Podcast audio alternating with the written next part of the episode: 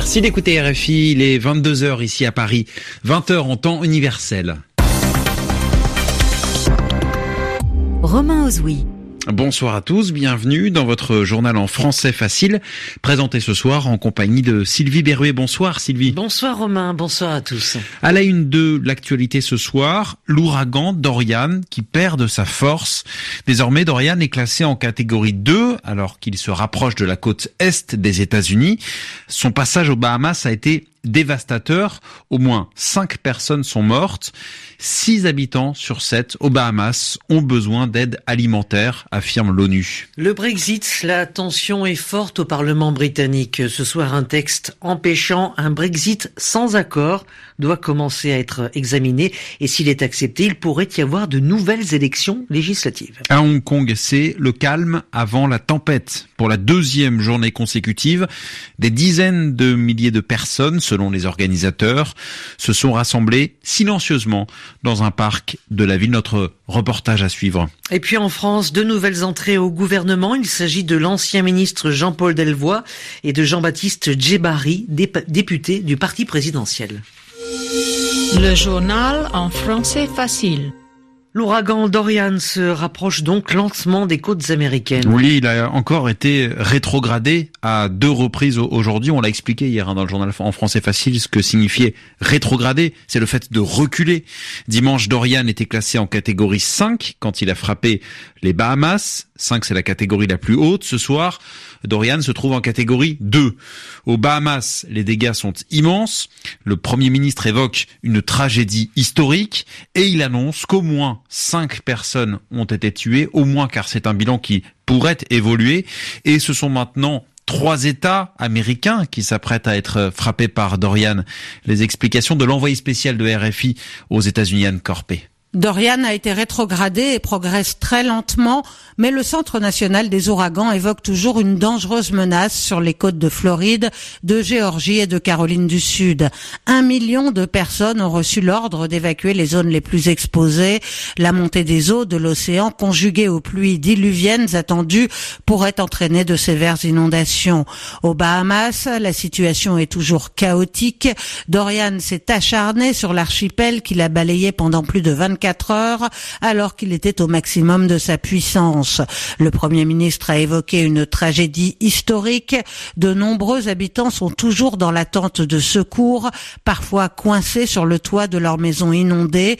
L'eau et l'électricité ont été coupées. Selon les Nations Unies, 61 000 personnes sur les 70 000 que compte l'archipel auraient besoin d'aide alimentaire. Anne Corpet, Washington. RFI. Et autre grand titre de l'actualité ce soir, euh, Romain, le Brexit, ambiance tendue au Parlement. Oui, le Parlement britannique effectue aujourd'hui sa rentrée et il n'est réuni que quelques jours puisque la semaine prochaine, le Premier ministre Boris Johnson a décidé la suspension des travaux au Parlement. Euh, la journée a été marquée justement pour Boris Johnson par la perte de la majorité absolue après qu'un député a quitté les rangs conservateurs et surtout ce soir un texte de l'opposition doit commencer à être examiné il prévoit ce texte d'empêcher un Brexit sans accord et s'il est approuvé, il pourrait y avoir au Royaume-Uni de nouvelles élections législatives. En Grèce, un vaste transfert de réfugiés. Oui, près de 1200 personnes qui ont quitté un camp de l'île de Lesbos. Le camp de Moria, il était saturé, cela veut dire qu'il accueillait plus de réfugiés qu'il ne possédait de place. Pour ces réfugiés, c'était un véritable enfer. Et donc, sous une chaleur terrible, tous ces réfugiés ont rejoint le continent grec. Pas sûr que cette initiative suffise pour régler la crise migratoire qui est importante en Grèce. Correspondance à Athènes de Pavlos Kapantaïs. Avec près de 4000 migrants arrivés sur la seule île de Lesbos pendant le mois d'août, la Grèce connaît un pic d'arrivée jamais vu depuis la vague migratoire de 2015. Avec un tel flux, et malgré les efforts du gouvernement grec, désengorger les camps où résident les demandeurs d'asile n'est pas chose simple. Même après les transferts effectués vers la Grèce continentale, à Lesbos, la situation reste très difficile. Le camp de premier accueil de Moria, prévu pour 3500 personnes, on héberge toujours près de 9000. Pour ce faire, il s'étend désormais très loin en dehors de ses propres murs. De nombreuses ONG dénoncent l'insalubrité des lieux. Pour les habitants de Lesbos, la hausse des arrivées ces dernières semaines éveille de très mauvais souvenirs. L'île a vu les arrivées de touristes chuter de près de 60% à cause des images de la crise migratoire de 2015. Selon les autorités locales, une répétition du phénomène serait fatale au secteur touristique de l'île. Pavlos Kapantaïs, Athènes, Radio France Internationale. À Hong Kong, une nouvelle mobilisation des manifestants pro-démocratie ce mardi. Oui, il y a d'abord les étudiants qui poursuivent leur mouvement de boycott des cours, entamé hier à l'occasion de la rentrée scolaire. Alors le boycott, c'est le fait de ne pas aller en cours, tout simplement. Et puis à nouveau, comme hier, il y a eu euh, ce mardi un grand rassemblement dans un parc de la ville, 40 000 personnes selon les organisateurs. C'est le calme avant la tempête, nous dit l'envoyé spécial de RFI à, Hong Kong, Stéphane Lagarde, qui est allé à la rencontre de ces manifestants. Voici son reportage. Le feu du passage piéton doit bientôt passer au vert et c'est une armée de cadres en col blanc qui s'apprête à traverser pour la pause déjeuner. Les restaurants du quartier de Wan Chai sont fréquentés par les employés des Tours de Verre juste à côté.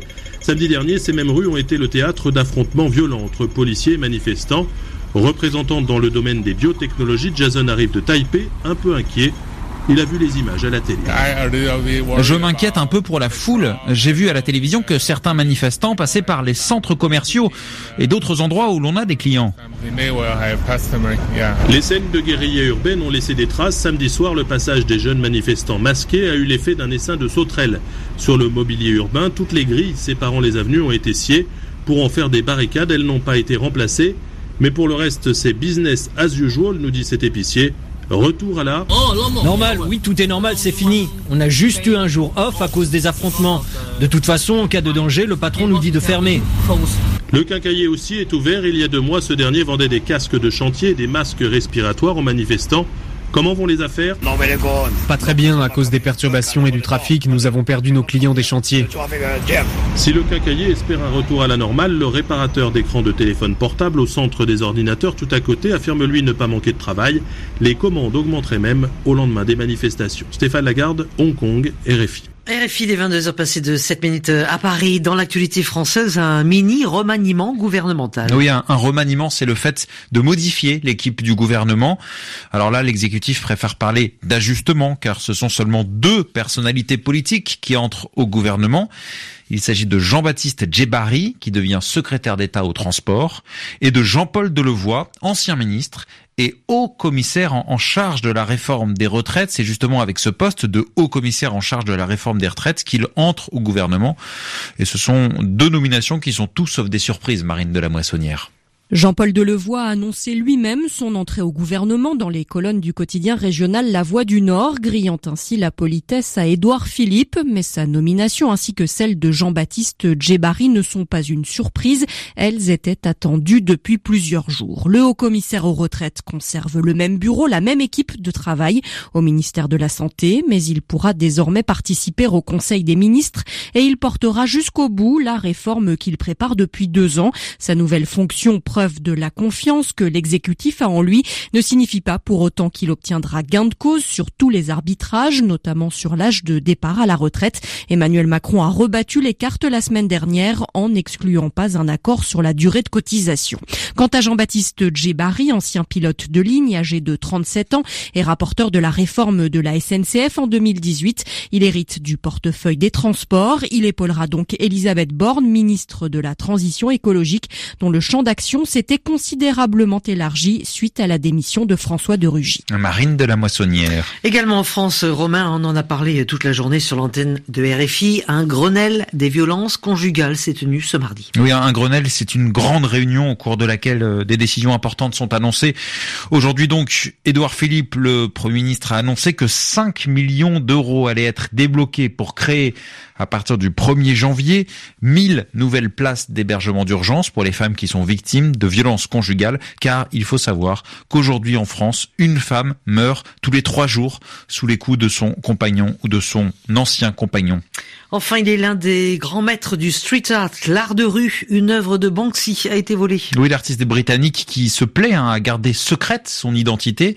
Il avait, euh, en juin 2018, frappé un, un grand coup, comme on dit, puisqu'il avait mis un peu partout dans Paris une série de pochoirs ce sont des, formes de dessin et l'un de ces pochoirs a effectivement été volé. Il appartenait au centre Pompidou et il représentait un, rat au museau masqué brandissant un crayon. Le centre Pompidou annonce avoir porté plainte.